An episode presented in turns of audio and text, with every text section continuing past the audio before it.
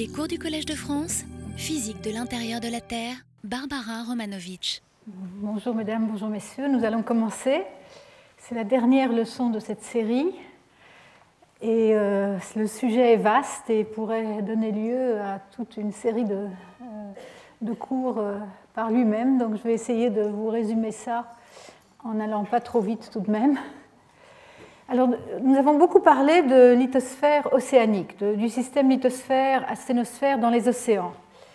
Et une particularité bien sûr importante, c'est que l'âge des, fonds océaniques, le plus ancien, ne dépasse pas de l'ordre de 200 millions d'années. Les océans sont continuellement recyclés dans le manteau, ce qui bien sûr pose un problème pour euh, savoir euh, quelle, était euh, leur configuration dans le passé. Euh, par contre, on a toute la suite des âges depuis leur formation, donc de l'âge zéro actuellement au ride, au dorsal océanique, jusqu'à leur disparition dans les zones de subduction. Pour les continents, les continents, c'est tout à fait différent. Les continents sont là depuis beaucoup plus longtemps et en quelque sorte, ils flottent au-dessus des, océans sans être euh, en restant à Tiens, ça ne marche pas. J'ai un problème. Ça ne marche pas Ah, ça y est. Bon. Euh, donc, euh, les, euh, voici la configuration actuelle avec la distribution des âges de la croûte continentale. Alors, on va être amené à distinguer la croûte de la lithosphère, donc du manteau supérieur, la croûte continentale étant les premiers 30 à 50 km de profondeur elle atteint euh, dans certaines régions, euh, comme au Tibet, 60 à 70 km d'épaisseur. Dans les continents, la croûte est donc assez épaisse, aussi par contraste avec les océans, où la croûte part d'infiniment fine jusque vers, en moyenne, disons 10, 15, 20 km d'épaisseur. Alors, donc les âges des continents se divisent d'après euh, les roches qu'on a trouvées et les, échantillons de roches qu'on a pu mesurer dans ces continents, on a euh, donc euh, des, roches qui datent de l'époque de l'Archéen. Ces parties des continents sont surnommées par certains les archons. Ils ont un âge de plus de 2,5 euh, milliards d'années, donc euh, des âges euh, qui est considérable.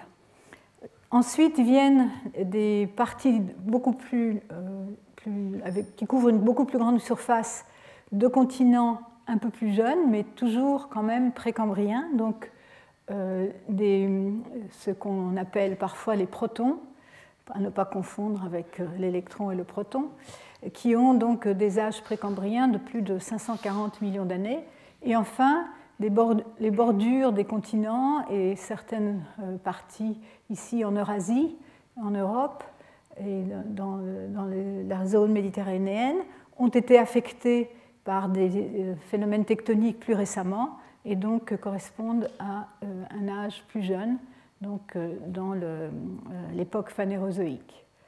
Alors, comment mesure-t-on l'âge? Comment connaît-on l'âge? Des continents. Euh, donc d'abord la croûte continentale. Regardons d'abord la croûte.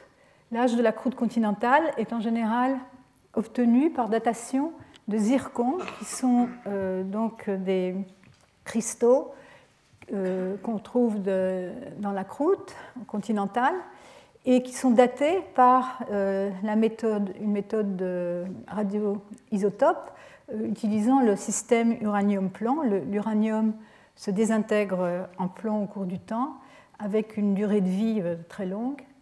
Et euh, c'est ainsi qu'on a pu dater les zircons les plus vieux à 4,4 milliards d'années. Alors ce sont des petits cristaux, ce ne sont même pas des roches, ce sont des, morceaux, des, petits cristaux et, donc euh, qui nous, qui indique que ces cristaux ont été incorporés à la croûte euh, continentale il y a déjà très longtemps, mais, euh, mais nous n'en avons que de très peu d'échantillons, les plus anciens venant d'Australie, la région de Jack Hills.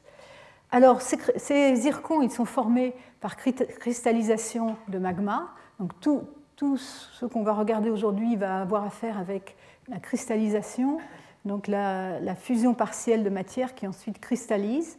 Au moment de la cristallisation, euh, euh, ces, zircons donc, euh, sont incorporés à la croûte et ils sont très résistants, ce qui fait qu'on les récupère encore aujourd'hui. Et leur particularité, c'est qu'ils contiennent très peu de plomb à l'origine et au cours du temps, ils conservent l'uranium qu'ils avaient au départ. Ce qui fait que justement, on va pouvoir, euh, en fonction du temps, voir combien de plomb a été euh, donc, obtenu par désintégration de l'uranium, ce qui va permettre de dater très précisément ces zircons et aussi d'avoir confiance que cette datation correspond bien à l'époque de la cristallisation. Alors, euh, quand on regarde l'âge du manteau de la croûte, euh, par contre, euh, quand on regarde en dessous, comment connaît-on l'âge du manteau sous la croûte cratonique, les cratons étant les parties les plus anciennes des océans, celle-ci, cet âge, on le détermine à partir d'inclusion de silicates et de sulfides dans les diamants. Nous avons déjà un peu parlé des diamants, nous en reparlerons. mais donc ces diamants qui remontent dans les, euh, dégagements volcaniques euh, de, des profondeurs des, continents, dans ce qu'on appelle les kimberlites. Et euh, à partir de la datation de, ces diamants, on a pu déterminer des âges de l'ordre de 3,5, allant jusqu'à 3,5 milliards d'années en ce qui concerne les diamants d'Afrique du Sud. Et euh, ceci euh, a été en particulier confirmé par un, autre système, par une datation basée sur un autre système euh, radiogénique, le rhénium-osmium, des inclusions de sulfide. Alors ce système rhénium-osmium est aussi un système un peu comme l'uranium et le plomb. Le, au, moment de la fusion partielle, le rhénium va partir dans le, produit de la fusion. Il est incompatible avec, avec euh, la, roche d'origine, alors que l'osmium va y rester. On dit qu'il est compatible. Donc le résidu de la fusion partielle sera enrichi en osmium et appauvri, en rhénium, puisque le rhénium sera parti euh, dans la fusion partielle. Donc il sera enrichi en osmium par rapport au manteau de référence euh, donc, euh, et donc il va conserver son rapport d'origine d'osmium d'origine avec l'osmium qui résulte de la désintégration d'uranium. Et donc ceci va nous donner l'âge de la séparation de, la roche par rapport au, au manteau, donc de son inclusion dans la lithosphère continentale.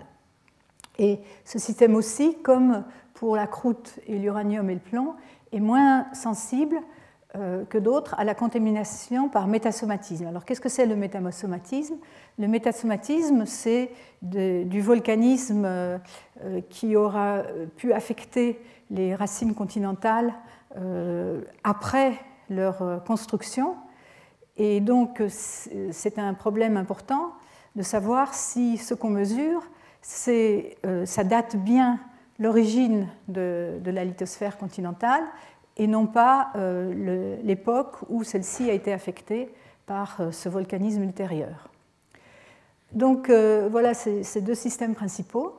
Et en faisant cela, on s'aperçoit qu'il y a une correspondance très nette, une bonne correspondance entre l'âge de la croûte et celui du manteau sous-jacent.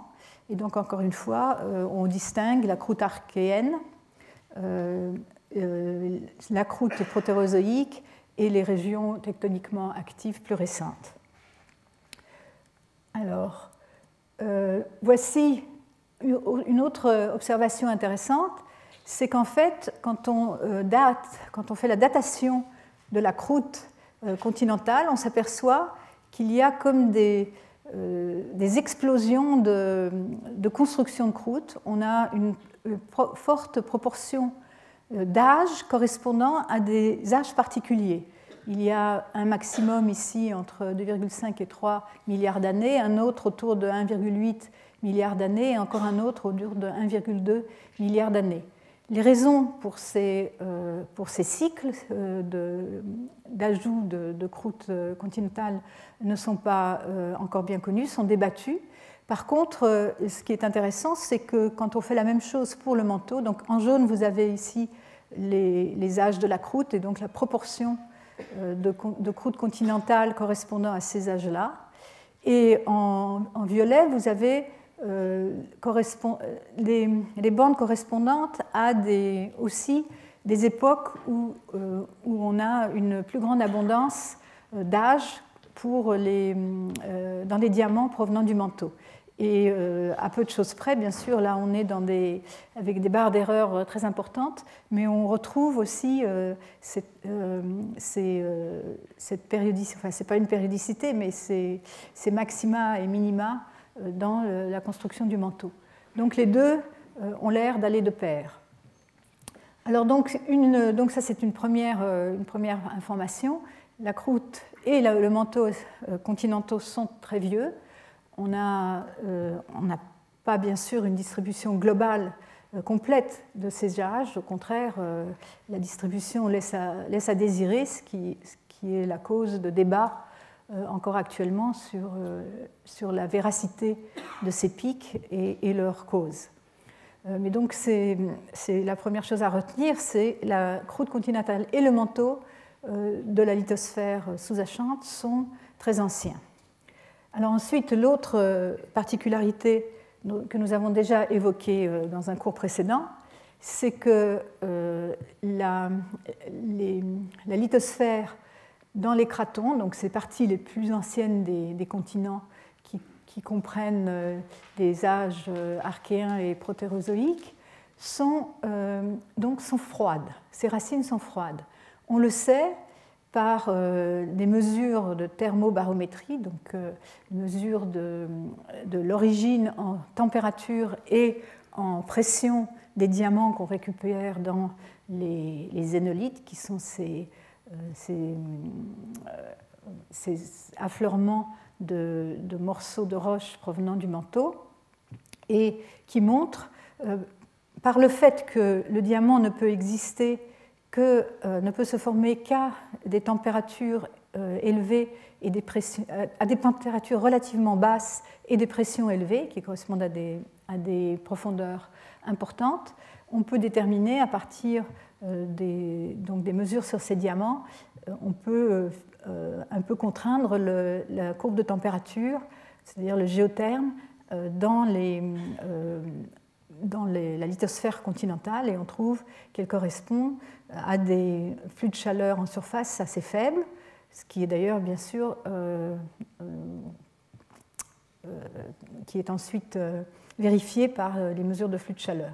Donc ici vous avez la limite entre le diamant et le graphite, les deux formes euh, euh, les plus courantes du carbone, qui se situent donc à relativement basse température, de 900 à 1000 degrés, et relativement haute pression, qui correspond, peut correspondre à des profondeurs de l'ordre de, 100 km, 150 à 200 km. Ici, c'est une autre version de la même figure, mais maintenant avec, euh, disons, plus de points sur les courbes. Donc vous avez, en fonction de la pression ou de la profondeur, hein, c'est plus ou moins équivalent, et de la température. Vous avez les, euh, les points de mesure correspondant au diamant, une analyse dans les zénolithes de diverses euh, provinces euh, continentales. Ici, donc ça c'est en Amérique du Nord, en Sibérie, en Tanzanie et en Afrique du Sud, et donc, donc des provinces d'âge archéen et pour, par comparaison, une province d'âge un peu moins ancien, protérozoïque, le, plateau du Colorado, et vous voyez que euh, les températures se, dans le, aux profondeurs des racines de, des continents, donc de la lithosphère continentale, se, mettent, se, positionnent donc à relativement basse température de l'ordre de 1000 degrés, euh, comparé, disons, aux à un géotherme, donc l'Indiaba ici, avec une température potentielle euh, de 1380 degrés Celsius.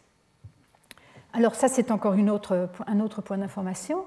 Je vous rappelle, le troisième point d'information, c'est qui nous provient de la sismologie, c'est que les racines des continents, la lithosphère continentale, euh, est, euh, est, très rapide au point de vue des vitesses euh, sismiques, en particulier des vitesses de cisaillement. Ici, je crois que j'ai déjà montré cette, figure. On a deux modèles différents, deux modèles globaux de, de structure en vitesse de cisaillement du manteau supérieur. Et les courbes représentées sont en noir une courbe moyenne pour le monde entier, ici et là, vous voyez qu'elles sont un peu différentes. Ça, ça, donne une idée de, des incertitudes qui restent sur, euh, sur, notre connaissance des distributions de vitesse sismique avec la profondeur dans le manteau. Et ensuite, vous avez les courbes en, en très continu qui sont des échantillons tirés de euh, cratons, euh, donc de différents cratons dans le monde, ici en, en Australie, en Sibérie, en Afrique de l'Ouest, Amérique du Sud et Canada. Et euh, en pointillé, vous avez pour euh, comparaison des échantillons dans les océans, dans des euh, bassins océaniques ou des zones d'océans jeunes. Et vous voyez donc qu'il y a une très grande différence de vitesse dans les premiers 200, 250, voire 300 km. Disons 250, au-delà de 250 km. On a peut-être, ça dépend des modèles. Dans notre modèle ici de 2007, euh, on voit s'incliner la courbe avec la profondeur qui indique qu'on sort de la racine euh, cratonique vers 250 km de profondeur. Alors, euh, une autre façon de voir ça, que je vous ai aussi montré, je crois, c'est en régionalisant un modèle tomographique.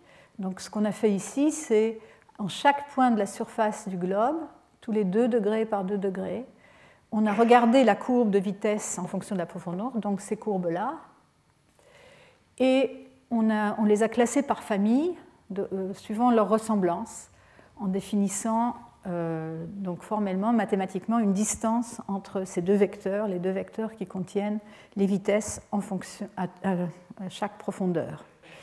Et euh, pour faire ce genre d'analyse, il faut spécifier le nombre de régions Ici, c'est l'exemple sur six où on a spécifié six régions. Donc, on classe les,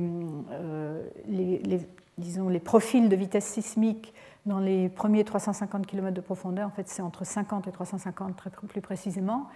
Et on les classe donc suivant qu'elles se ressemblent ou non, et on obtient ces six familles qui en fait ont une, ont une répartition géographique assez cohérente avec des grandes provinces euh, donc correspondant euh, à la même famille. Donc on voyait bien les, océans jeunes, les océans plus vieux et les, bassins océaniques les plus anciens. Mais dans les continents, vous noterez cette présence euh, en particulier de, cette région verte qui euh, correspond très bien donc aux régions les plus anciennes des continents. Et donc quand on regarde la courbe, les courbes moyennes de vitesse dans ces régions, si on fait la moyenne dans chaque, dans chaque région verte au niveau global, ou dans chaque région bleue ou dans chaque région grise, on obtient ces courbes de, vitesse, de variation de vitesse en fonction de la profondeur, et les cratons ressortent avec des vitesses beaucoup plus rapides que les autres régions. Les, régions protérozoïques, donc les régions euh, encore anciennes mais un peu plus jeunes, sont les, suivantes. Par contre, les régions tectoniquement actives se confondent euh, un peu dans euh, les courbes océaniques. En tout cas, les gratons, donc très très rapides. Et donc nous avions vu aussi qu'on pouvait caractériser une différence entre les, le continent et l'océan en, en, faisant l'imagerie, la, cartographie de l'anisotropie. Et donc on était arrivé euh, a donc un, ce schéma, donc euh, c'est un, schéma bien sûr très simplifié et simplement pour, pour fixer les idées, euh, où donc la lithosphère continentale est plus épaisse, 200 à 250 km, que la lithosphère, que la lithosphère océanique. Bien sûr, il y a la croûte aussi qui n'est pas indiquée ici. Et on a pas aussi bien sous les océans que sous les continents une zone d'anisotropie relativement forte sous la racine sous la, limite entre la lithosphère et la stonosphère, avec des ondes SH, des vitesses des ondes SH, donc les vitesses des ondes polarisées horizontalement, plus rapides que les vitesses des ondes polarisées verticalement, qui, peut être disons, interprétée en termes de, disons, de cisaillement préférentiellement dans la direction horizontale. Nous avions aussi vu que c'était le cas euh, au moins euh, en, Amérique du Nord, mais aussi, euh, on le voit aussi en Afrique du Sud et dans d'autres cratons, l'alignement de l'anisotropie azimutale avec la direction absolue de la plaque sous, sous la base de la lithosphère. Alors, comment réconcilier toutes ces observations?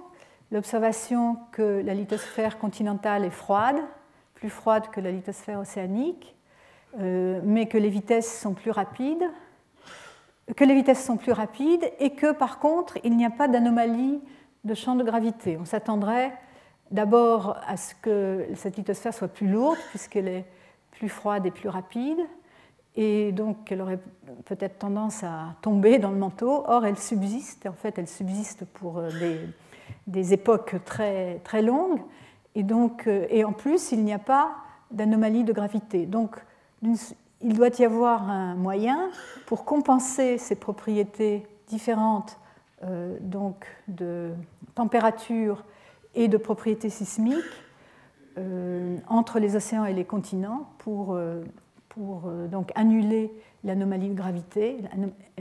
Et donc ces racines continentales, on déduit que ces racines continentales doivent être moins denses que les parties océaniques correspondantes. Alors c'est l'hypothèse isopicnique, isopicnique voulant dire euh, de, même densité, qui a été, qui proposé euh, tout d'abord par Jordan en 1978 et qui, et qui s'exprime ainsi, c'est que la différence de température entre la lithosphère cratonique et celle du manteau convectif, ou donc de, de la partie euh, sous les océans, qui n'est déjà plus dans la lithosphère, disons, dans, profondeur de 100 à 250 km, est compensée euh, du point de vue de sa densité par donc des densités moins élevées. Euh, et ceci proviendrait de l'appauvrissement en certains éléments chimiques denses, comme surtout le fer, par rapport à d'autres éléments tels le magnésium. Et ceci aurait eu lieu au cours de la fusion partielle qui a donné naissance aux racines continentales. Alors, parlons un peu donc de fusion partielle. Euh, on part donc euh, de. Enfin, ça, c'est donc un schéma basé sur un modèle de manteau supérieur, euh, donc, de, de, péridotite, donc de roche du manteau assez de, référence, donc par exemple un modèle de, pyrolite avec une grande proportion d'olivine et ensuite des proportions à peu près égales d'orthopyroxène, clinopyroxène et un petit peu moins de grenat. Nous avons euh, évoqué ce modèle euh, dans l'un des, premiers cours. Euh, ce, cette périodite fertile, on lui donne aussi euh, surtout euh, celle qui a du grenat, parce qu'il y en a qui ont plus ou moins de, grenat. On lui donne le nom de l'erzolite. Elle est caractérisée par ce qu'on appelle le nombre Mg. Alors le nombre Mg, c'est le rapport entre la quantité de magnésium et la somme de la quantité de magnésium et de fer. Et donc ce nombre sera de plus en plus élevé suivant euh, si, la quantité de fer diminue, la valeur du nombre va augmenter. Pour cette euh, lerzolite de référence, le nombre euh, Mg est de 88, environ 88. Elle a une densité moyenne de 3,40 g par centimètre cube, euh, et donc tout ceci mesuré à des pressions du manteau supérieur. Et elle est caractérisée par une abondance des oxydes Al2O3, CaO et Na2O. Alors, on soumet ça à fusion partielle et on a donc d'abord le produit de la fusion, ici à gauche, qui va s'enrichir en certains éléments euh, et être appauvri en d'autres. Et donc il se trouve que le produit de la fusion est enrichi en calcium, aluminium et sodium, et qui proviennent de, du clinopyroxène du, et du grenat. Et ceci donne, pour, des, disons, à des pressions du manteau, ce qu'on appelle l'éclogite, qui a un nombre de Mg très faible, puisqu'il y a beaucoup de fer, et une densité plus forte aussi euh, en grande partie due euh, à l'enrichissement en fer. Hein, donc vous voyez déjà ici presque, pas tout à fait 10%, mais 8% de, densité augmentée euh, dans le produit de la fusion. Alors qu'est-ce qui reste? Ce qui reste de l'autre côté, c'est le résidu qui lui est donc appauvri dans tous ces éléments et donc relativement enrichi en magnésium. Donc en fait ce qui se passe, c'est que l'olivine et l'orthopyroxène restent dans le résidu euh, et, par contre le clinopyroxène et le grenat est parti dans les produits de fusion. Et cette roche-là, euh, donc appauvrie, on dit appauvrie, euh, on l'appelle la Harzburgite et elle a un nombre de Mg plus grand que l'herzolite de, de, départ, 91 hein, en moyenne. Il y a des, roches de nombre de magnésium encore plus élevé une densité plus faible, elle a perdu euh, son fer, et euh, on peut aller là dans les résidus, il y a toute une, toute une, euh, toute une distribution de, compositions possibles. on peut perdre tout, tout l'orthopyroxène, etc. Et donc le cas extrême, c'est la dunite qui est composée d'olivine pure et, qu'on trouve dans certains endroits, en particulier en Australie.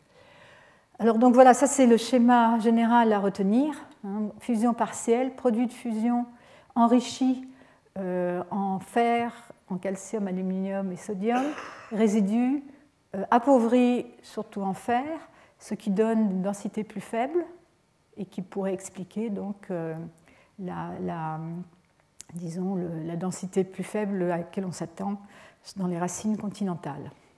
Alors, Bon, ici, je montre quelques diagrammes euh, qui, donc, à partir des données, vous avez ici la quantité de Al2O3, des d'aluminium et d'oxydes de magnésium dans des échantillons provenant de différentes péridotites, soit archéennes, protézoïques et plus jeunes, phanérozoïques. Et vous voyez que ces distributions euh, donc, euh, vérifient bien des enrichissements en magnésium, appauvrissement en aluminium. La même chose, mais en ordonnée, vous avez le sodium également. Donc pour les, régions euh, plus, anciennes, donc elles suivent donc des distributions qu'on peut expliquer assez bien avec un certain pourcentage de fusion partielle qui devient très grand ici, si vous avez des, lignes correspondant à différentes euh, proportions de fusion partielle et aussi à différentes pressions, parce que bien sûr, il faut se placer dans des conditions, euh, différentes conditions de pression et de température. Et vous voyez ici que pour ces, euh, très anciennes donc, péridotites, la proportion de fusion partielle, on y reviendra, aura dû être très importante pour produire un tel appauvrissement en aluminium et en sodium. Alors, je voulais noter tout de même qu'il y a, euh, à part donc, ces éléments majeurs, euh, comme l'aluminium, euh, le magnésium, le calcium, le fer, etc., il y a d'autres éléments incompatibles dans le résidu, hein, donc qui partent avec les produits de fusion et qui sont importants. Donc, il y a en particulier les éléments radioactifs, euh, essentiellement thorium, euh, uranium et, potassium. Et donc, euh, l'essentiel de la radioactivité passe dans le produit de la fusion qui va former la croûte. Et donc, ce qui explique la concentration dans la croûte des éléments, de ces éléments radioactifs. Il y a d'autres raisons aussi pour les concentrer dans la croûte. C'est que s'ils restaient profondément, ils chaufferaient euh, la lithosphère ou, le, bas de la croûte, disons, et euh, donc en, la chauffant, il diminuerait sa densité et donc euh, aurait tendance à faire remonter ces parties-là vers la surface, pour, simplement par, équilibre donc, gravimétrique.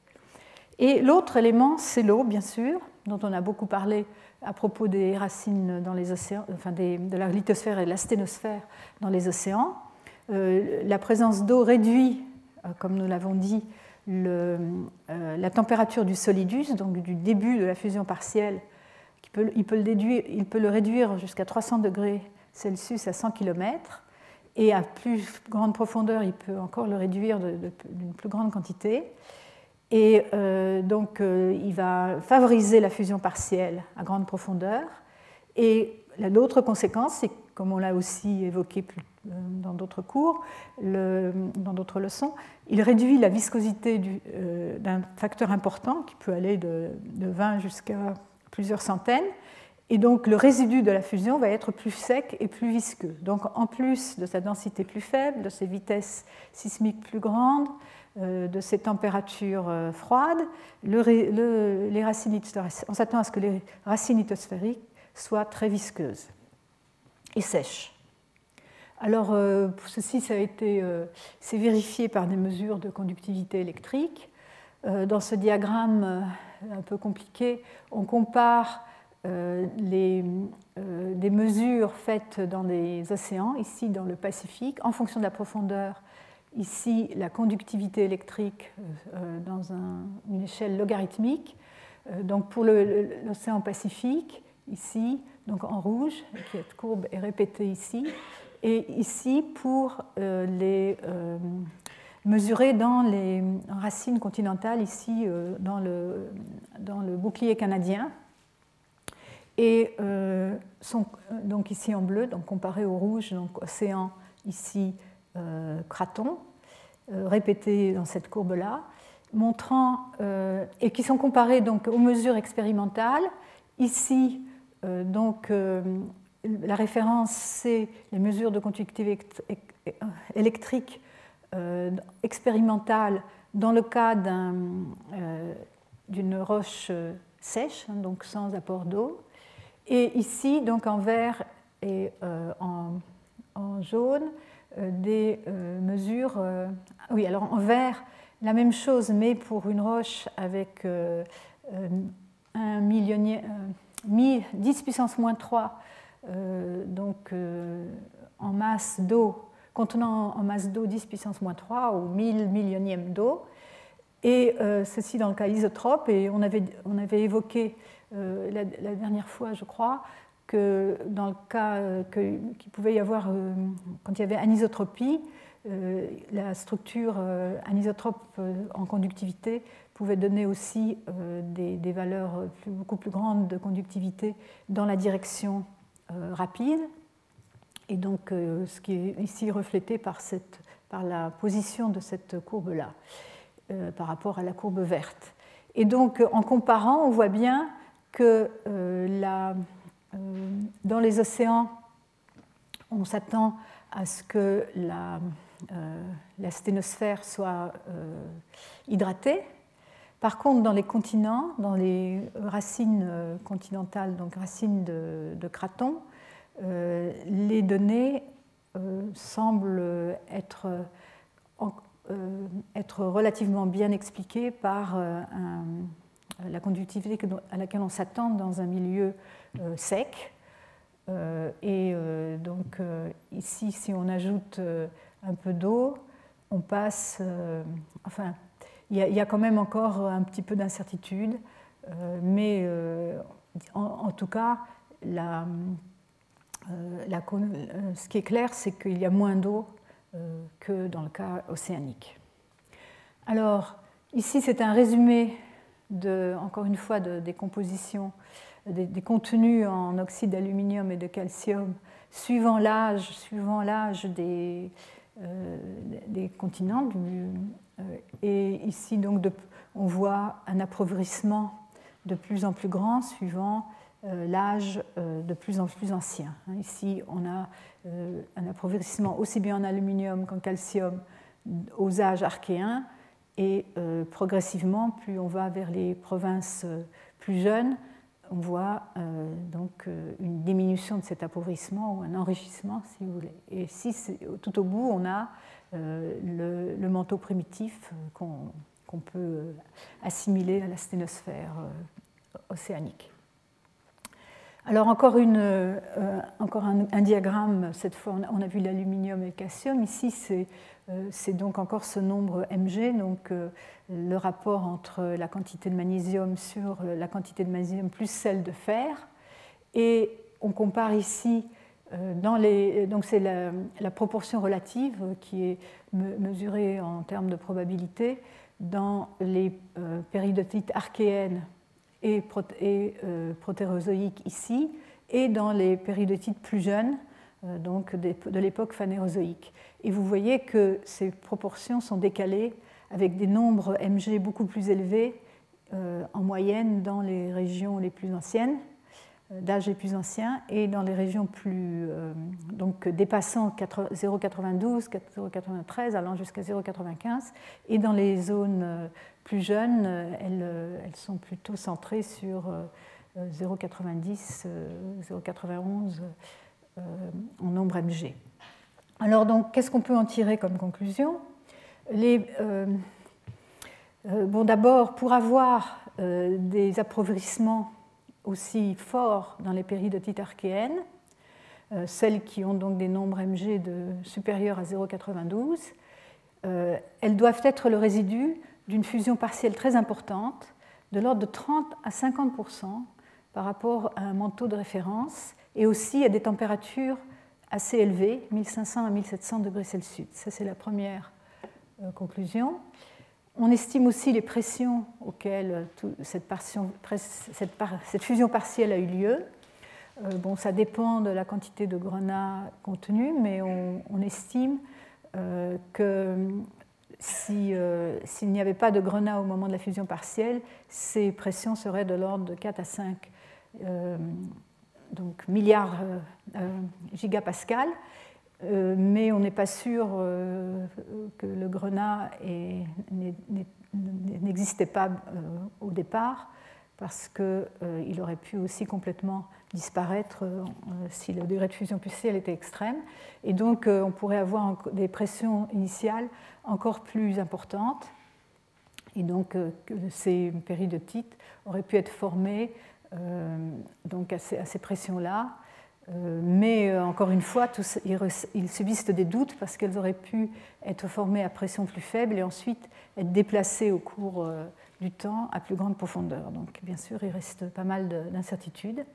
Par contre, ce qui est clair, c'est que les péridotites plus jeunes, d'époque phanérozoïque, correspondent à un degré de fusion partielle beaucoup moindre, moins de 30%, et à des températures moins élevées, de l'ordre de 1300 à 1500 degrés. Donc il y a une différence importante entre les deux, comme reflété euh, dans ce diagramme. Alors, euh, bon, on a avancé une hypothèse de formation de la lithosphère archéenne, et j'en reparlerai à la fin de, cette leçon, euh, qui aurait été formée par fusion partielle dans des, panaches, dans des gros panaches mantéliques chauds et qui, euh, qui permettrait une fusion euh, commençant à assez haute pression et qui donnerait euh, beaucoup de fusion partielle au moment où ils arriveraient à des profondeurs faibles. Donc ça c'est une hypothèse, nous en verrons d'autres. il y a un débat important sur la question parce que beaucoup des autres caractéristiques de la lithosphère archéenne peuvent aussi être expliquées par fusion à basse pression. Donc un débat à l'heure actuelle. Alors, euh, quelles sont les conséquences de cette fusion partielle sur les caractéristiques de la lithosphère euh, continentale? Donc, cette péridotite est appauvrie, donc appauvrie en certains éléments, euh, en particulier en fer. Elle est moins dense donc, que celle qui est plus fertile à la même température. on a une réduction de la proportion de grenat et une augmentation du rapport Mg sur Fe. Euh, et euh, ceci peut donner jusqu'à 2% de réduction de densité à une température donnée. Et donc, euh, ce qui pourrait donc donner une explication très simple au fait que la lithosphère continentale subsiste et flotte de manière stable, disons, au-dessus des continents. Par contre, il subsiste quand même une, une question, c'est que cet appauvrissement a peu d'effet sur les vitesses sismiques, les vitesses S et les vitesses P. on n'arrive pas, on arrive à expliquer une augmentation de ces vitesses, mais pas au point euh, auquel elles sont mesurées, donc les très fortes valeurs des vitesses sismiques dans les cratons. Donc, on peut se... là, il subsiste vraiment une, question fondamentale pour essayer de réconcilier euh, ces, observations euh, un peu, un peu divergentes. Alors, ce qui a été proposé récemment, euh, bon, tout le monde n'est pas forcément d'accord, mais ça me paraît être une, hypothèse intéressante que, donc, que je voulais vous présenter un peu. C'est qu'il pourrait y avoir euh, une contamination par métasomatisme des mesures qu'on fait euh, actuellement et qu'on n'aurait pas vraiment d'échantillons ou de, suffisamment d'échantillons de, lithosphère vraiment d'âge archéen. Alors, euh, donc l'idée c'est que la, bon, la composition estimée de la lithosphère archéenne est donc celle de l'erzéite appauvrie avec une forte proportion d'olivine et d'erythropyroxène et, et, moins de clinopyroxène et de grenat. On ne peut pas expliquer les vitesses sismiques, ça c'est le point que je viens de dire, mais ces mesures pourraient être biaisées parce qu'elles pourraient provenir, euh, représenter surtout des roches, préférentiellement des roches qui proviennent des marges euh, des, des, blocs lithosphériques archéens euh, euh, ou, pour une raison ou pour une autre, euh, on aurait plus d'échantillons et que ces marges pourraient être affectées par métasomatisme et donc donner des produits de vitesse sismique plus faible. C'est une hypothèse avancée par Griffin il y a quelques années. donc, pour aller chercher la lithosphère archéenne d'origine, il faudrait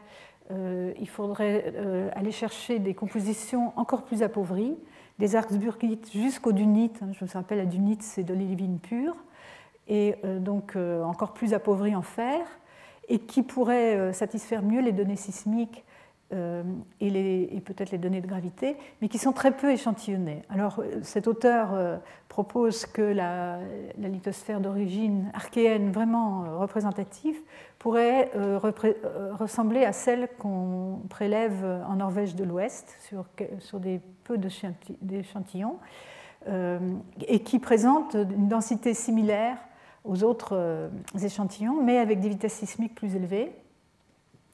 Et euh, donc, d'une part, ça montrerait disons, un biais dans l'échantillonnement qu'on a actuellement de, ces roches d'époque archéenne. Mais aussi, ça pourrait aussi avoir une autre conséquence euh, importante, c'est qu'il y aurait une différence importante entre euh, le manteau archéen lui-même et les régions affectées plus tard par métasomatisme, qui pourrait euh, aussi être l'indication d'un changement de régime de convection et de tectonique entre l'archéen et les ères plus récentes. Alors pour appuyer cette thèse. Euh, voici quelques figures de, l'article de Griffin. Euh, ici, nous sommes en Afrique. Euh, donc ça, c'est une, carte montrant l'Afrique avec donc une carte de profondeur entre 100 et 175 km de profondeur, donc dans la lithosphère ou la sténosphère suivant qu'on est dans le continent ou dans l'océan. C'est une carte tomographique donc de vitesse sismique de cisaillement alors, elle est malheureusement l'échelle de couleur est inversée par rapport à tout ce que je vous ai montré jusqu'à présent. D'habitude, on montre les régions euh, de vitesse rapide en bleu et les régions de vitesse lente en rouge. Euh, ici, c'est l'inverse. Donc, vous avez ici en rouge et blanc les régions de vitesse les plus rapides, ici jusqu'à euh, euh, ici, c'est en pourcentage de vitesse par rapport à la moyenne, mais qui correspondrait jusqu'à 4,9 km par seconde en valeur absolue, et qui correspondent bien aux cratons, aux, régions les plus anciennes, donc euh, des cratons africains. Par contraste, vous avez ici la zone de la mer Rouge avec des vitesses très lentes, et puis bien sûr en bleu les océans, ici la, dorsale médio-atlantique. Et alors, euh, donc ça c'est une, carte tomographique. On fait un zoom ici en Afrique du Sud et c'est cette carte-ci. Donc c'est encore une fois une distribution des vitesses sismiques euh, en pourcentage par rapport à la moyenne, avec le rouge correspondant aux vitesses les plus rapides et le, bleu aux, aux, vitesses les plus lentes. J'aurais bien aimé pouvoir vous refaire cette carte pour ne pas mener à confusion, mais ce n'était pas possible. Et donc, euh, vous voyez qu'ici, en Afrique du Sud, vous avez toutes les localités des kimberlites, donc de ces, euh, de ces tuyaux de volcanisme où on a récupéré les zénolites, euh, les zircons, etc. Et les zones marquées avec des cercles plus épais sont des zones où les échantillons qui ont été prélevés ont pu être analysés vraiment très complètement, beaucoup plus, mieux caractérisés qu'aux autres endroits. Et donc on voit que tous ces prélèvements correspondent au bord des régions de vitesse les plus rapides, donc euh, peuvent faire penser qu'ils ne sont pas représentatifs de, ces zones-là. Et donc que ces zones-là pourraient euh, non seulement être encore plus rapides, mais aussi être plus appauvries ces échantillons bien caractérisés. Alors, euh, donc, une dernière figure correspond à cette étude, montrant ici là le nombre mg, donc le rapport mg sur mg plus fe, en fonction d'une part en haut de la quantité d'olivine et en bas euh, de la quantité d'orthopyroxène dans un nombre d'échantillons prélevés euh, dans le monde entier, d'époque euh, récente, c'est ce avec le T, ça vient pour tectonique, P pour protérozoïque et puis A pour archéen. Et donc on voit dans les deux courbes, dans les deux graphiques, euh, ici entouré en rouge, la composition euh, correspondant aux arburgites de Norvège et celle du Groenland, marquée par euh, les symboles A5 et A7, ici et là. Et ce qui s'appelle 9, A9, c'est cette composition primitive archéenne proposée par cet auteur, qui serait donc de, très, très proche de cette composition-là et qui, comparativement aux autres euh, échantillons, qu'ils soient euh, archéens, protérozoïques ou même tectoniques, bien sûr, euh, sont encore plus appauvris en, fer et enrichis en olivine ici et appauvris en orthopyroxène. Donc une hypothèse à, considérer que je trouve assez intéressante, mais encore débattue. Alors, donc, euh, ça, c'est pour euh, la composition donc, et les caractéristiques de la lithosphère euh, continentale en moyenne. Maintenant, voyons, nous allons maintenant passer à ça, disons, est-ce qu'on peut aussi définir des domaines en profondeur? On a, regardé un peu dans la composition horizontale, hein, les régions les plus vieilles et les régions un peu plus jeunes comment ça se définit, quelles sont leurs, euh, leurs caractéristiques différentes. Mais maintenant, à l'intérieur donc, de la lithosphère continentale, est-ce qu'on peut définir aussi une stratification? Donc on va parler beaucoup de stratification. Alors d'abord, stratification euh, de composition. Euh, il apparaît que peut-être pas dans tous les cratons, mais qu'il y aurait une stratification aussi verticale dans la composition chimique. Alors ceci, euh, on va peut-être se focaliser sur l'un de ces diagrammes, c'est pour différents cratons, ici en Sibérie, ici au Canada, le craton Slave Craton au Canada, protoréséique ici en Sibérie et euh, comparé donc à une région plus jeune ici à l'est de la Chine. Vous voyez ici, donc, dans cette province du Slave euh, au Canada, ce qu'on voit ici, c'est que dans la partie euh, moins profonde, donc jusqu'à environ 150 km de profondeur, vous avez une proportion beaucoup plus grande de roches appauvries, ici, qui sont indiquées par la couleur jaune et grise, donc euh, l'erzolite appauvrie et harzburgite appauvrie, alors qu'à euh, profondeur plus grande, vous avez donc des, des, compositions plus enrichies, l'erzolite plus fertile euh, et euh, euh, péridotite peut-être affectée par le métasomatisme.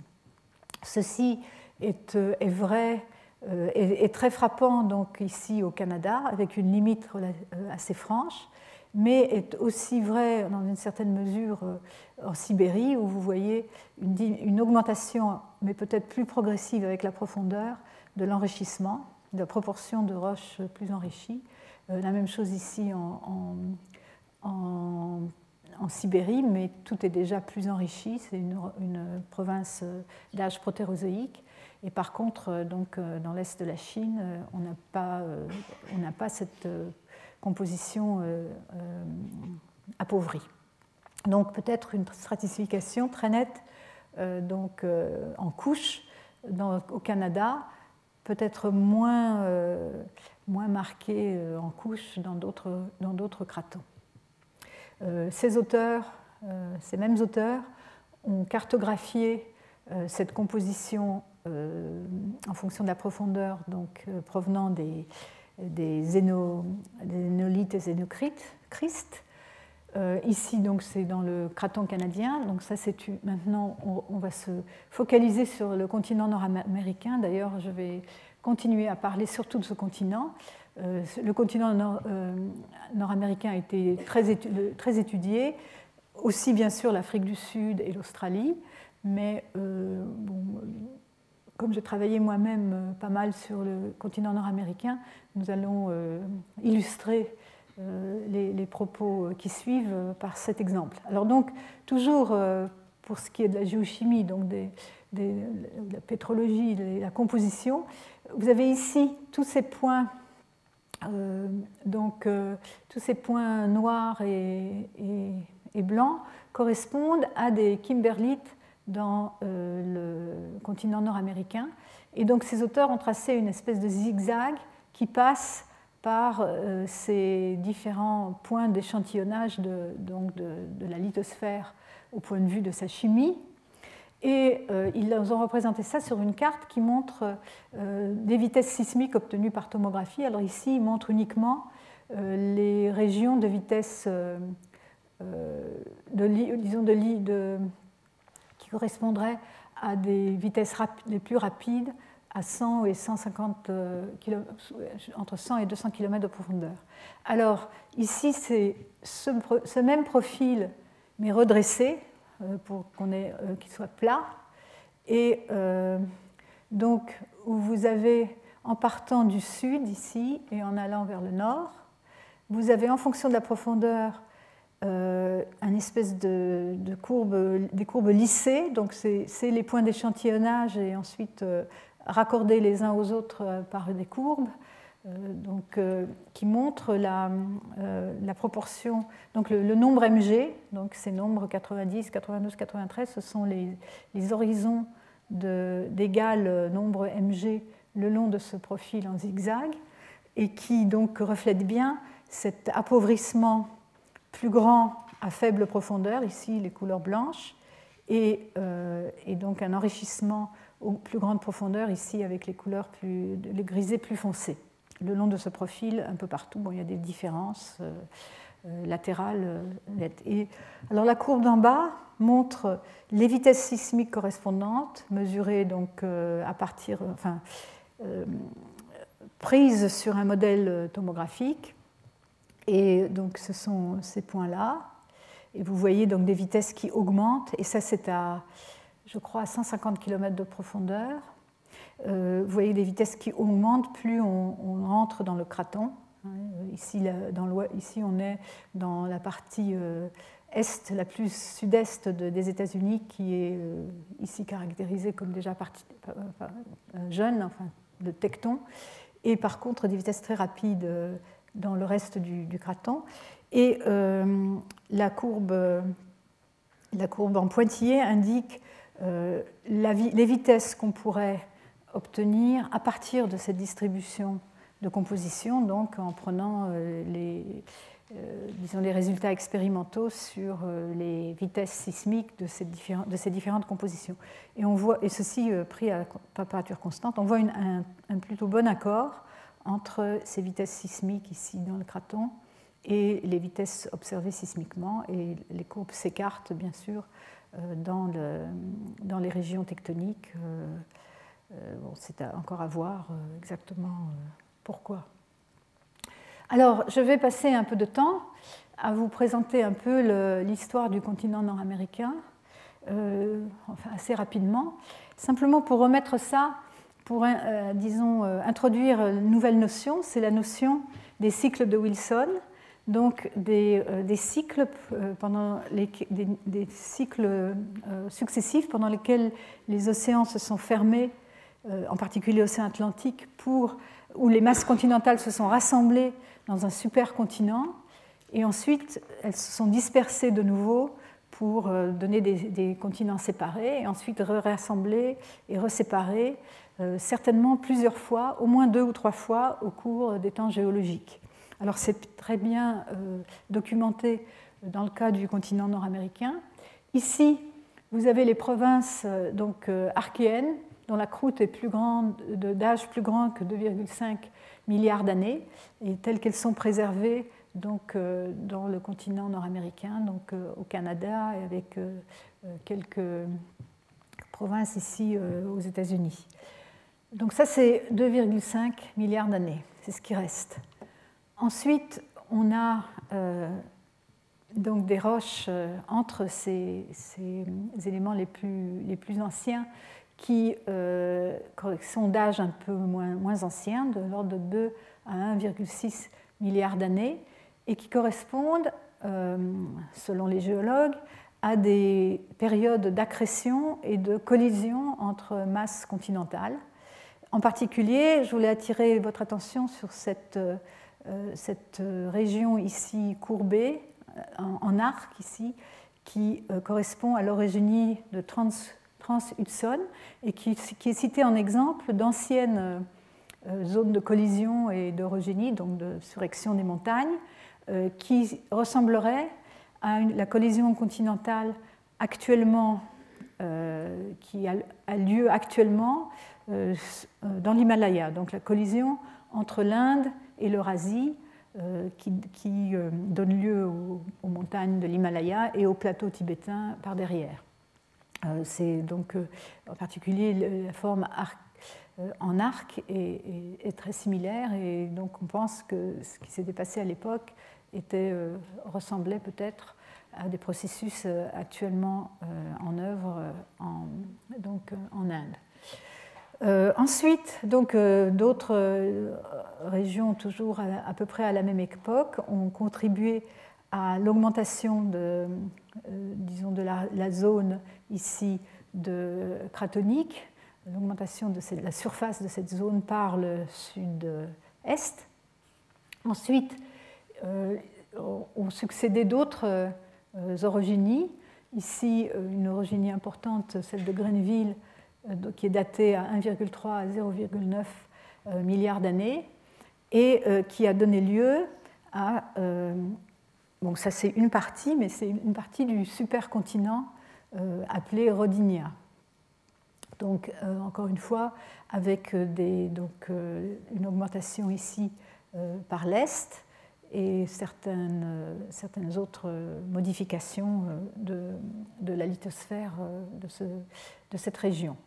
Euh, je, noterai en particulier que, comme conséquence de ces, on pense que comme conséquence de ces collisions, de ces zones de compression, il y a eu une zone euh, enfin d'extension au milieu du continent qui a donné lieu à un système de rift qu'on appelle le rift médio-continental, qui est indiqué ici par la couleur mauve et qui aurait eu lieu entre 1,2 et 1 milliard d'années.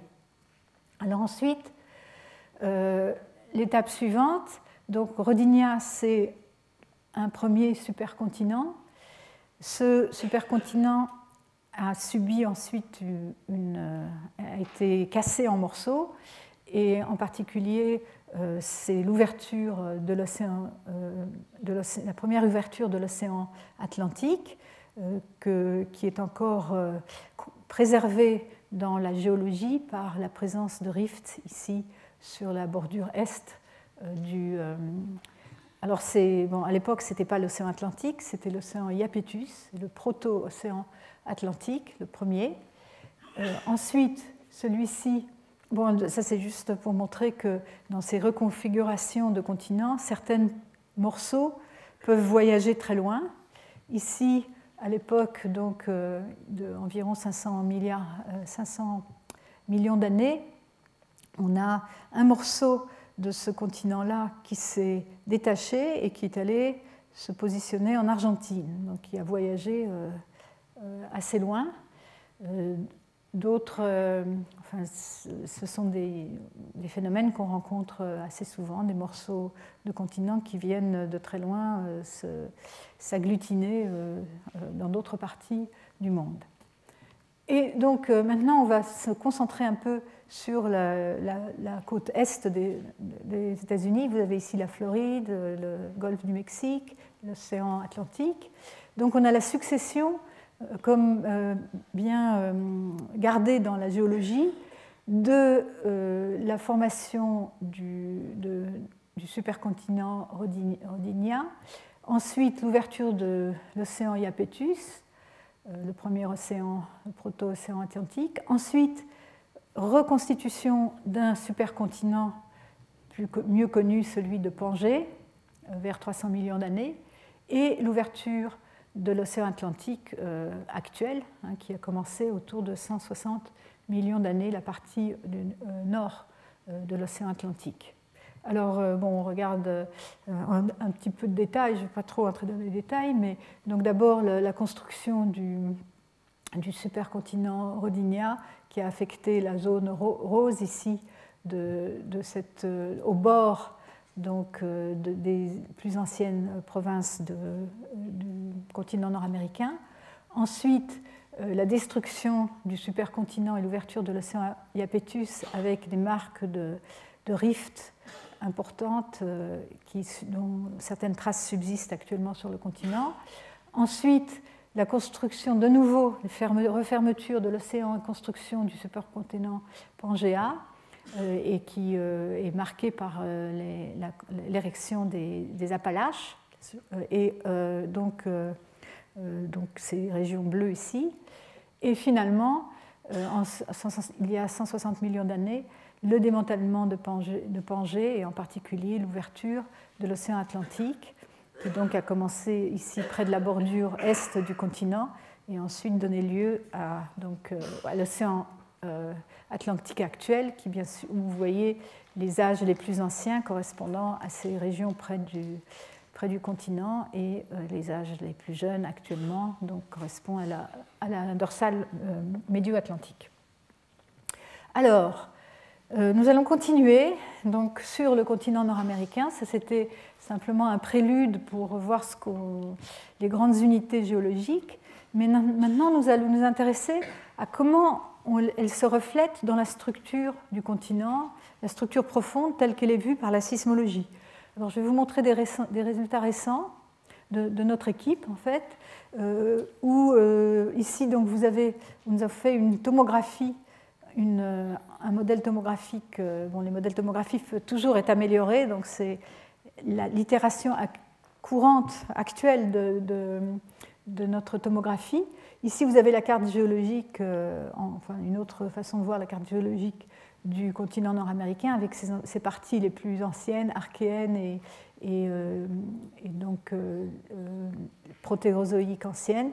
Les marges ici, donc en rouge, sont les marges du craton définies par la croûte. En fait, en pratique, pour ce qui est de la lithosphère, la marge du, la marge du craton, elle est, ici le long de la, euh, euh, des, montagnes rocheuses, euh, ce qu'on voit dans les, modèles tomographiques.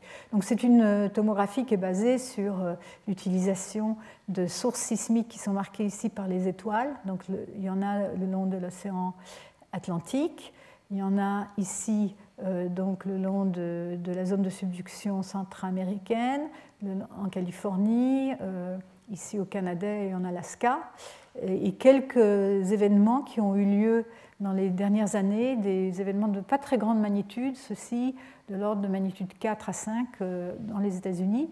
Il y a maintenant un réseau de stations, ici vous voyez tout est noir, tout ça ce sont des stations sismiques euh, sur le continent nord-américain qui proviennent d'un projet euh, dont je vous ai déjà parlé, le projet Earthscope, qui fait traverser le continent nord-américain progressivement par un ensemble de 400 stations large bande sismique qui reste à un endroit donné pendant un, peu plus d'un an et qui progresse de l'ouest vers l'est. Ils arrivent actuellement, ils ont commencé en 2007 et ils arrivent maintenant euh, à la limite est du continent nord-américain. Quand ils auront fini, ils iront en Alaska.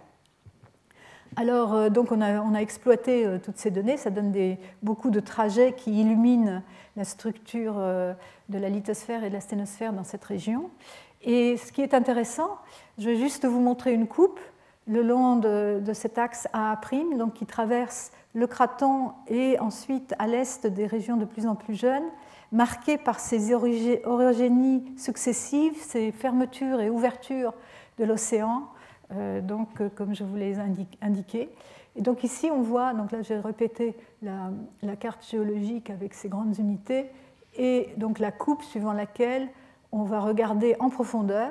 Hein, donc ici, c'est la surface, en commençant au nord-ouest, ici au point A, et en allant vers le sud-est, et en fonction de la profondeur.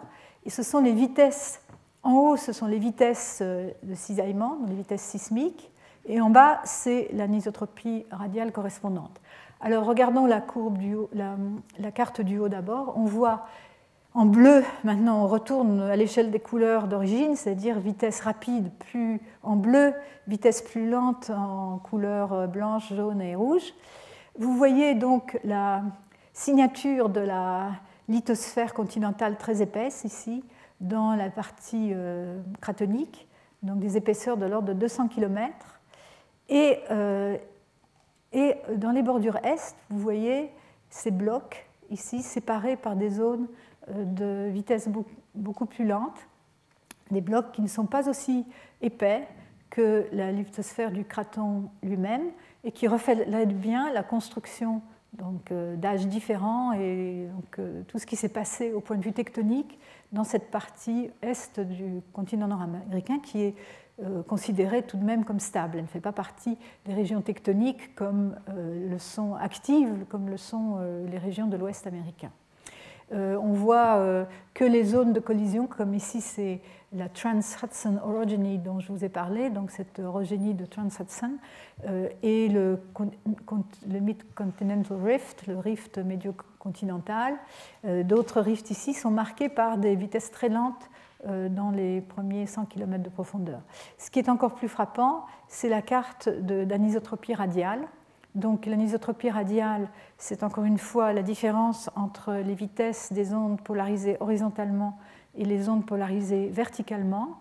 Quand euh, c'est bleu, ça veut dire que les, ondes polarisées horizontalement se propagent plus vite que les ondes polarisées verticalement. En général, c'est la marque d'un écoulement horizontal. Et l'inverse, c'est plutôt la marque d'un écoulement vertical. C'est très simplifié, mais disons qu'au premier ordre. Et euh, vous voyez que dans cette carte, on voit très bien la marque des zones de collision, ici euh, en particulier cette zone de Transaction Origin, et ces zones de collision plus récentes euh, marquées par une anisotropie radiale euh, différentes, avec VSV plus grand que VSH, et qu'on interprète en, en, termes de, euh, de, marques de fossiles de cisaillement qui auraient eu lieu pendant ces orogénies, hein, qui auraient donc euh, entre les limites des différents blocs. Alors, continuons sur la stratification de la lithosphère continentale. On a parlé de pétrologie, de stratification en pétrologie. Je vous rappelle euh, cette carte que je vous ai montrée. Mais on va maintenant euh, rajouter la sismologie et un peu de géodynamique pour terminer. Ici, je vous rappelle cette carte avec euh, les provinces, les différentes provinces, les cratons avec leur vitesse très rapide et peut-être une indication de certaines variations à l'intérieur de la lithosphère avec la profondeur, avec peut-être une petite, un maximum de vitesse ici vers 100 km de profondeur. Alors regardons ça euh, euh, en plus de détails. Avant de passer à cette stratification, je vais mentionner d'abord une étude qui a, été surprenante au, au, moment où elle a été publiée, il n'y a pas très longtemps, en 2009. C'est une étude euh, qui porte le titre de quelle est l'épaisseur de la de la lithosphère. Donc, quelle est la profondeur de la LAB, hein, la lithosphere asténosphère boundary, la limite entre la lithosphère et la sténosphère, dans le monde entier, caractérisée par ces fonctions récepteurs, donc les ondes converties. Donc, je vous rappelle, ces ondes de volume qui, quand elles arrivent à une discontinuité, peuvent se convertir d'S en P ou de P en S. Et on peut, à partir de, donc, de la comparaison des ondes directes et des ondes converties, en déduire la, la profondeur et d'autres particularités de ces interfaces qu'elles ont rencontrées. Alors ici, elles ont utilisé les ondes converties SAP. Et dans leur carte, vous voyez, euh, il dresse une, carte de la profondeur de la LAB, la limite lithosphère-asténosphère, qui donc est plus faible dans les océans que dans les continents, ce qui n'est pas étonnant. Mais par contre, ce qui est étonnant, c'est que nulle part dans le monde, d'après cette carte, l'épaisseur de la lithosphère continentale ne dépasse de l'ordre de 120 km. Alors ça, pour les tomographes qui sont habitués euh, à voir ces cartes en trois dimensions basées sur la tomographie, c'est tout à fait, euh, c'est pratiquement impossible. C'est-à-dire que euh, ça ne peut pas être la limite lithosphère-asténosphère à ces profondeurs faibles.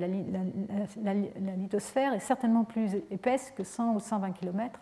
Elle doit dépasser 200 km dans les régions cartoniques. Ça se voyait très bien dans cette coupe, euh, ici par exemple, vous voyez cette coupe euh, du continent nord-américain. Bon, ça c'est notre travail, le dernier travail, mais c'est tout à fait en accord euh, avec les, travaux d'autres auteurs. Donc qu'est-ce qui se passe?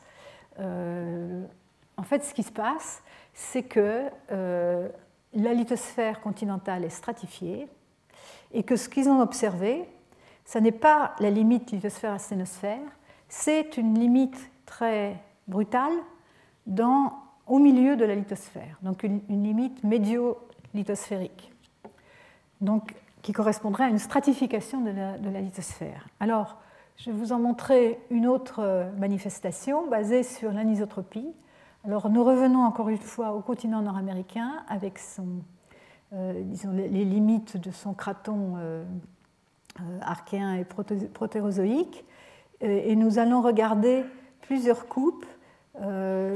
Donc une coupe à A' comme on a vu un peu précédemment, c'est pas tout à fait la même, une coupe dans ce sens-là, et puis une coupe qui va suivre encore une fois les, les, lieux de ces kimberlites pour lesquels on avait vu une coupe géochimique, une coupe sur la composition des roches. Alors, euh, c'est l'étude que je vous présente, c'est une étude aussi dans, notre, dans notre équipe sur euh, les variations avec la profondeur de l'anisotropie azimutale, sismique azimutale. Donc l'anisotropie qui montre des directions différentes d'axes rapides dans le plan horizontal. Alors ici, vous avez sur fond d'une carte d'épaisseur de la lithosphère obtenue dans le même, travail, qui montre donc des épaisseurs supérieures à 200 km. Bon, là, ici, l'échelle de couleur n'est pas du tout traditionnelle épaisseurs plus grandes euh, donc dans le craton et beaucoup moins, moins épaisses tout autour, surtout dans la partie tectonique ici de l'ouest américain. Et alors sur ici on a cette coupe, ici la flèche jaune indique la direction absolue de la plaque nord-américaine. C'est important euh, comme référence. Et le long de cette, euh, de cette coupe ici, qui va de régions très anciennes jusqu'à des régions plus protérozoïques et et encore plus jeune, paléozoïque ici vers, euh, vers A'. On a en fonction de la profondeur, ce qui est montré ici, c'est la direction de l'axe rapide de l'anisotropie par rapport à la, à la direction euh, du mouvement absolu de plaque. Donc c'est une façon simple de représenter les variations de la direction de l'axe rapide en fonction de la position horizontale et de la profondeur. Et quand c'est rouge, ça veut dire que la direction est à peu près la même que celle de la direction euh, de la plaque. Et quand c'est bleu, c'est une direction euh, plus ou moins orthogonale. Et vous voyez, bon, ici, bon, ce sont des profils, je ne vais pas entrer dans les détails, qui montrent euh, sous, sous, sous des stations particulières quelles sont les variations de différents paramètres, l'axe, direction de l'axe rapide, la vitesse des S. Mais regardons surtout cette carte, on voit apparaître trois domaines deux domaines que l'on pense être dans la lithosphère. Ce sont les domaines au-dessus de cette ligne euh, en pointillé noir qui représenterait la limite lithosphère-asténosphère, à peu près profondeur à peu près constante euh, dans, le craton, et euh, une limite qui s'est située au, milieu de la lithosphère et dont, qui correspondra à un, changement de direction très rapide, enfin très rapide dans ce genre d'études, on est à plus ou moins 20 km de, résolution en profondeur, et, mais on voit que la direction d'axe rapide change d'une direction plutôt dans la direction de la, plaque actuelle, ça c'est peut-être une coïncidence, vers une direction assez différente. Et ensuite, à la limite lithosphère-asténosphère, on rechange de direction vers la direction de l'axe rapide, ce qui s'accorde avec l'idée qu'on est dans la sténosphère et que cette anisotropie reflète le mouvement actuel euh, de la plaque. Alors, euh, ceci, c'est donc cette coupe A'. On regarde sur euh, l'autre coupe BB' ici, qui est donc la coupe en, dessous. On voit la même chose. On voit ces trois couches. Euh, ce, que je ne vous ai pas, euh, mentionné, c'est que cette première, ce premier domaine a des variations de profondeur très importantes. Il s'atténue, il, disparaît vers les régions plus jeunes. On le voit aussi bien dans la coupe A' que dans la coupe BB', où euh, en fait on, on, arrive ici à des zones, de zones plus jeunes et on perd cette cette, cette couche ou cette, ce domaine euh, le moins profond. Alors, si on rajoute maintenant la coupe euh, suivant les, suivant les, localisations des kimberlites, hein, que je vous avais déjà montré, et ça donne ceci. On retrouve les trois domaines euh, de, avec des directions différentes de l'axe de, vitesse rapide de l'anisotropie.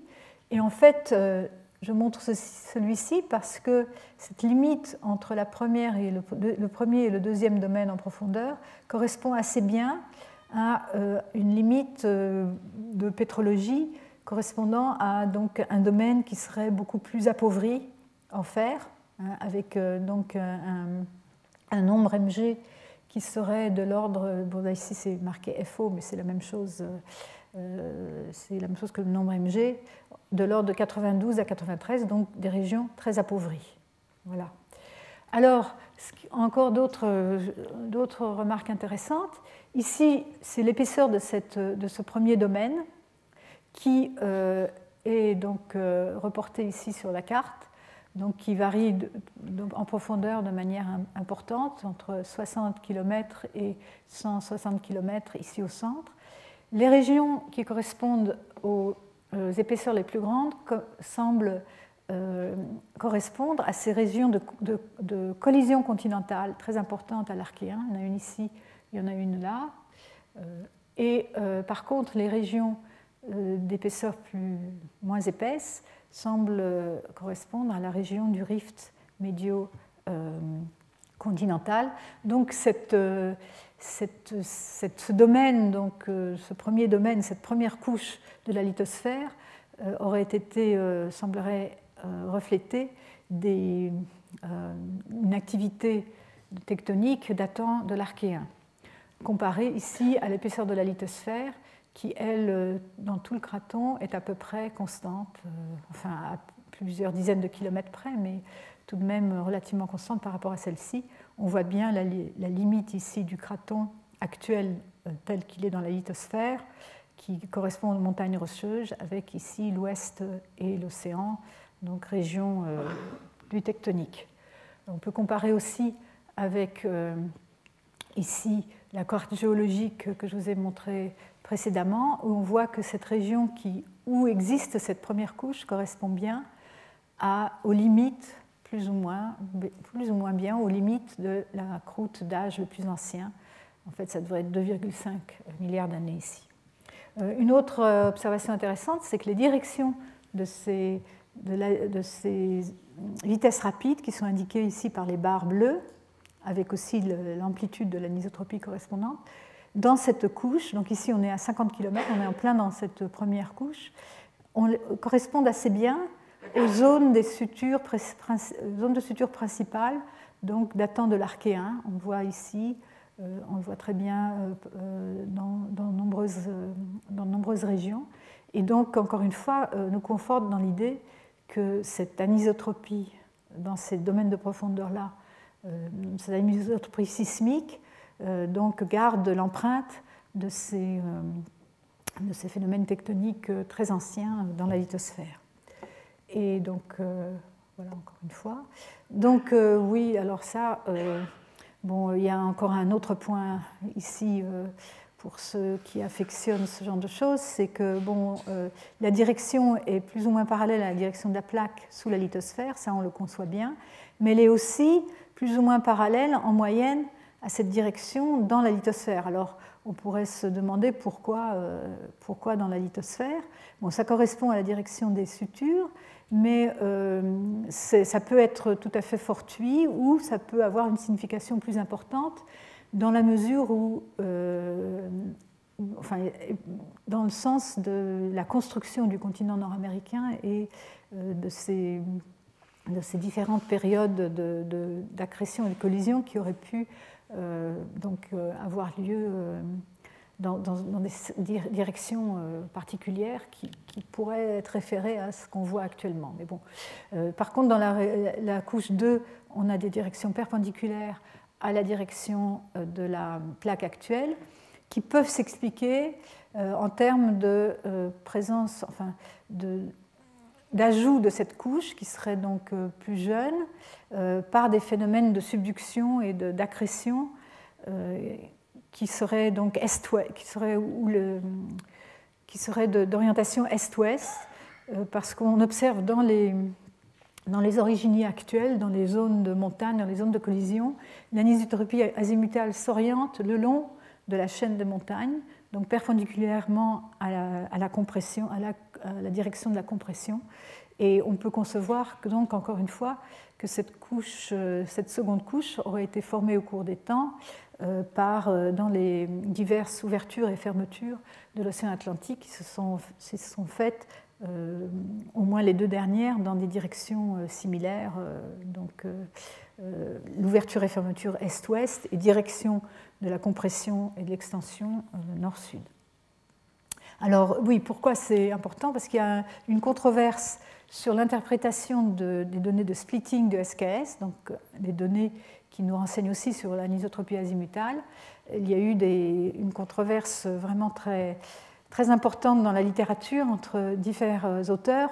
Les uns préconisaient que, que ce qu'on observait dans le splitting des SKS reflétait l'anisotropie, euh, l'anisotropie donc gelée dans la lithosphère, l'anisotropie euh, d'origine, euh, donc préservée dans la lithosphère depuis sa formation, et d'autres qui préconisaient que ce qu'on observait dans le splitting des SKS reflète l'écoutement actuel dans la En fait, il se trouve qu'ils ont tous les deux raison puisque euh, donc, si on conçoit un, modèle en couche ici, on a bien euh, en moyenne une direction préférentielle SKS qui va s'orienter dans la direction de la plaque actuelle, mais qui représente le mouvement actuel des plaques euh, sous la lithosphère, et la couche superficielle, elle, est liée plutôt donc, aux directions fossiles. Donc on arrive à réconcilier ces deux points de vue. Alors, euh, donc, autre, donc, alors revenons à ces observations de Reichert et Schirer sur euh, cette épaisseur de lithosphère qui serait de 100 km sous les continents. En fait, euh, donc, il se trouve que ce n'est pas la, limite de la lithosphère et la qu'ils observent, mais une limite médio-continentale. Et ce qui est intéressant, c'est que cette limite dans le craton se trouve à peu près à la même profondeur que la limite lithosphère-asténosphère dans les, euh, dans les zones tectoniques et dans les océans. Alors ici, voici une coupe est-ouest à travers le continent nord-américain avec ces, euh, donc ces diagrammes donc en fonction de la profondeur euh, à partir des ondes converties montrant les les horizons détectés, hein, les discontinuités détectées. Alors en bleu, celles qui correspondent à des vitesses qui augmentent avec la profondeur. En rouge, celles qui correspondent à des vitesses qui diminuent avec la profondeur. On voit donc ici, c'est la limite croûte-manteau, le MO, ici en bleu, on le voit bien partout. Et ici, cette euh, limite qui correspondrait à une diminution de la vitesse en fonction de la profondeur et qui se trouverait euh, alors de l'ordre de 100 km de profondeur et qui avait été interprété par ces auteurs euh, comme étant la limite de lithosphère à sténosphère, mais en fait, ce n'est pas du tout ça. Ici, c'est la limite lithosphère-asténosphère dans l'ouest des États-Unis, mais dans le craton, c'est une limite médio-lithosphérique, mid-lithospheric discontinuity. Quand on superpose à ces, à ces données un modèle tomographique, on voit bien que euh, les racines des continents sont tout de même euh, plus épaisses d'une centaine de kilomètres. Alors, bien sûr, on se pose la question de la nature de cette. Qu'est-ce que c'est que cette discontinuité médio-continentale? En fait, euh, pour l'instant, on n'a pas une solution définitive. On peut, nos, études suggèrent que c'est une limite entre des, entre des couches de composition chimique différentes, dont celle du haut pourrait représenter une lithosphère datant de l'Archéen, et celle du bas serait une couche qui aurait été rajoutée par la suite euh, dans un euh, contexte de tectonique plus proche de celui euh, actuellement. Ces observations de, discontinuité médio-lithosphériques en fait existent, sont, existent aussi à partir d'autres méthodes. Ici, ce sont des profils sismiques de grande longueur qui ont été donc, faits donc, par des sismologues au cours des années, beaucoup en Sibérie et dans le continent nord-américain.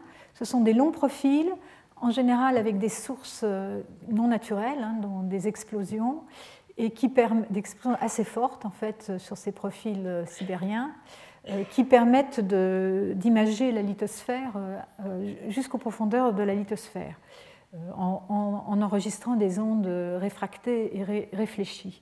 Dans, la lithosphère.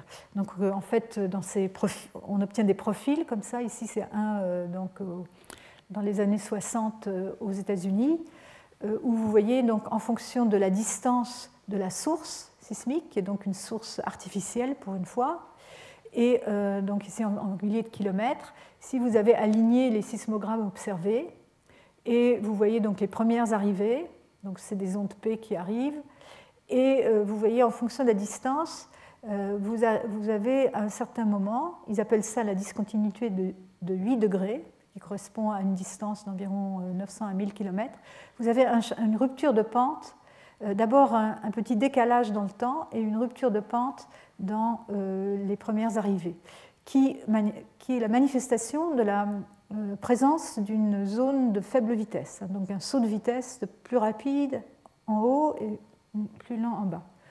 Et donc, quand on, peut représenter ça aussi, quand on compare ce qu'on voit dans les régions euh, cratoniques et les régions euh, donc plus tectoniques, on voit ici dans les régions cratoniques qui sont en vert puisque le, temps de parcours est plus rapide, les vitesses sont plus rapides. On voit ce, décrochage ici à, environ 8 euh, degrés. On le voit aussi dans les régions tectoniques où il pourrait correspondre mieux à la limite lithosphère-asténosphère. Et donc à l'époque, ces auteurs avaient proposer la présence, donc en vert ici c'est reporté en bleu, pas très, très bien comme correspondance des couleurs. Vous avez euh, donc une zone à faible vitesse euh, qui correspondrait donc euh, à une discontinuité autour de 100 km de profondeur. Donc tout ça, ça concorde très bien avec ces résultats récents sur, à partir des ondes converties à partir de l'anisotropie azimutale. Et donc, bon, on peut se poser la question de d'où ça provient. Et pour ça, on va faire intervenir des modèles géodynamiques. Et je vais passer les quelques minutes qui me restent à, euh, vous en parler rapidement. Donc, bon, pour étudier la structure de la thermique de la lithosphère continentale, on utilise les contraintes sur les flux de chaleur à la surface, la concentration des éléments radioactifs dans la croûte, et on résout l'équation de la conduction euh, qui donne ensuite le euh, continental et donc l'épaisseur de la couche thermique, euh, couche limite thermique, qui, est donnée par l'intersection du géotherme continental, qui est courbé, avec le, géotherme adiabatique, donc correspondant à la zone convective, et on trouve en général dans les cratons autour de 200 km de profondeur. Par contre, dans ces modèles, ces modèles ne sont pas vraiment des modèles dynamiques puisqu'ils n'incorporent pas la présence du manteau convectif dans la modélisation. Et ceci a été rajouté dans une étude intéressante de Cooper et al. en 2004, où ils ont donc inclut non seulement euh, ils ont fait un calcul de convection avec, euh, avec une lithosphère continentale, mais ils ont inclus un continent avec une composition chimique différente, continent non déformable et stable, donc à l'intérieur de cette couche limite thermique qui se formerait euh, naturellement sans la présence de, ce continent hein, dans un modèle de convection. Et donc ils, ils montrent que les racines lithosphériques de cette composition chimique différente jouent un rôle important sur la structure profonde de la lithosphère et qu'elles sont aussi euh, nécessaires pour obtenir une couche thermique d'épaisseur importante, hein, donc d'épaisseur aussi épaisse que celle qu'on observe dans, euh, dans, les continents. Alors bon, ça c'est des, je passe rapidement, ce sont des modèles euh, en deux dimensions, donc ils rajoutent un continent et ils font des calculs en contrastant des modèles avec une racine euh, chimiques et euh, différentes et, non, etc. L'important, c'est qu'ils trouvent que euh, lorsqu'ils ont une, racine de, chimie différente donc, et de propriétés mécaniques différentes, l'épaisseur de la couche thermique qui se forme autour de cette racine, elle augmente avec l'épaisseur de la couche chimique. Et euh, euh, en, fin, de compte, euh, le rapport de ces épaisseurs tend vers 1. C'est ce qui est indiqué dans cette figure ici, c'est l'épaisseur de la lithosphère chimique, et ça, c'est l'épaisseur de la couche thermique, donc l'épaisseur totale. donc, vous voyez cette augmentation régulière. On, peut le représenter de manière différente en prenant l'épaisseur de la lithosphère chimique dans cette petite couche, et le rapport de cette épaisseur-là euh, euh, à, l'épaisseur euh, de, la, de, la, couche thermique qui se forme autour, et on voit une relation relativement non linéaire. Alors pourquoi je vous montre ça? C'est que dans cette étude, nous revenons d'anisotropie azimutale dans le continent nord-américain, nous avions donc trois couches. Ici, ce qui est montré, ce sont ces trois couches d'anisotropie azimutale, mais au lieu de montrer en couleur l'anisotropie azimutale elle-même, on montre les gradients c'est-à-dire qu'ils vont pour mettre en valeur les zones où ça change. Hein, donc en rouge, ici, vous avez euh, la limite de la première couche, et en bleu, la limite de la deuxième couche, qui sont toutes les deux marquées par des gradients, euh, des gradients dans donc des changements de direction très forts euh, dans l'isotropie. Et alors l'exercice qui a été fait ici, c'est qu'on a supposé que, la première couche était la couche chimique rigide datant de l'archéen, on a, pris, euh, on a considéré la profondeur de cette couche, marquée ici donc par le pointillé blanc, et on en a déduit l'épaisseur de la couche thermique complète de, la lithosphère, euh, suivant le modèle de Cooper, donc en, utilisant sa relation entre l'épaisseur de la lithosphère chimique et l'épaisseur de la lithosphère thermique. Ce qui est intéressant, c'est que la l'épaisseur prédite de la lithosphère par ce moyen, par ce calcul, correspond très bien avec l'épaisseur de la lithosphère mesurée euh, à partir de l'anisotropie sismique. Donc ça porte encore euh, plus crédence à ce genre de modèle avec une couche chimique rigide ancienne qui aurait été entourée d'un espèce de coussin thermique au cours des temps géologiques euh, ultérieure. Voilà, et donc ça nous amène à un modèle un peu euh, modifié sur la euh, lithosphère continentale qui pourrait avoir une stratification avec des, différences de composition, une couche très ancienne ici de chimie différente et une couche thermique par en dessous. Et donc, euh, ceci pour euh, expliquer les différences dans les variations de vitesse sismique, les différences dans euh, l'amplitude et les variations de l'anisotropie azimutale, je n'ai pas le temps d'entrer dans les détails, et aussi les différences dans la, dans la composition chimique, avec cette zone étant beaucoup plus appauvrie que la, la, zone plus profonde de la lithosphère. Bon, et alors si vous voulez bien, encore quelques minutes euh, pour finir, quels sont les modèles proposés pour la formation de la lithosphère cratonique? Il y en a trois actuellement. La, formation avec un grand panache, et donc beaucoup de fusion partielle à grande profondeur. L'empilement de plaques océaniques qui épaissiraient ainsi la lithosphère ou euh, encore un modèle d'accrétion dans un, arrière-arc volcanique, donc dans la région volcanique en arrière d'une zone de subduction qui pourrait expliquer aussi certaines propriétés chimiques. Euh. Alors, je n'ai pas le temps d'entrer dans les détails. Le modèle de panache, il permet d'expliquer, euh, il a certains avantages. Il permet d'expliquer une fusion partielle à haute température qui produit une grande, enfin, ça produit une grande quantité de fusion, un résidu très appauvri, déshydraté et de forte viscosité, et la formation d'une couche limite chimique de densité plus faible. Donc, toutes ces observations qu'on a, donc, euh, pour lesquelles on a certaines euh, contraintes provenant d'autres disciplines que, la géochimie. Euh, et donc, en plus, la formation de ces cratons serait épisodique, puisqu'elle dépendrait de l'épisodicité, de la remontée de ces panaches mantéliques. Et ça pourrait expliquer aussi la distribution épisodique des âges dans les cratons et la stratification, bien sûr, puisqu'on euh, aurait un appauvrissement plus grand dans les parties superficielles que dans les parties profondes. Les inconvénients, c'est qu'il euh, apparaît qu'en fait, euh, jusqu'à présent, tous les cratons ne sont pas forcément stratifiés chimiquement. Enfin, c'est quelque chose encore à vérifier. Et bon, les, arguments géochimiques sur le fait que qu'on devrait avoir beaucoup de fusion partielle à 200 km de profondeur, ce qui pourrait être, contredit par certaines observations. Je ne peux pas entrer dans les détails, je n'ai pas le temps. Euh, l'autre modèle d'imbrication successive de croûte et de lithosphère océanique serait comme ceci. L'un des avantages, euh, il peut expliquer l'observation que certaines roches cratoniques ont été formées à basse température et pression. J'en ai pas beaucoup parlé, mais il y en a. Et il peut surtout expliquer la présence d'interfaces inclinées dans la lithosphère continentale qui est euh, obtenue à partir de, euh,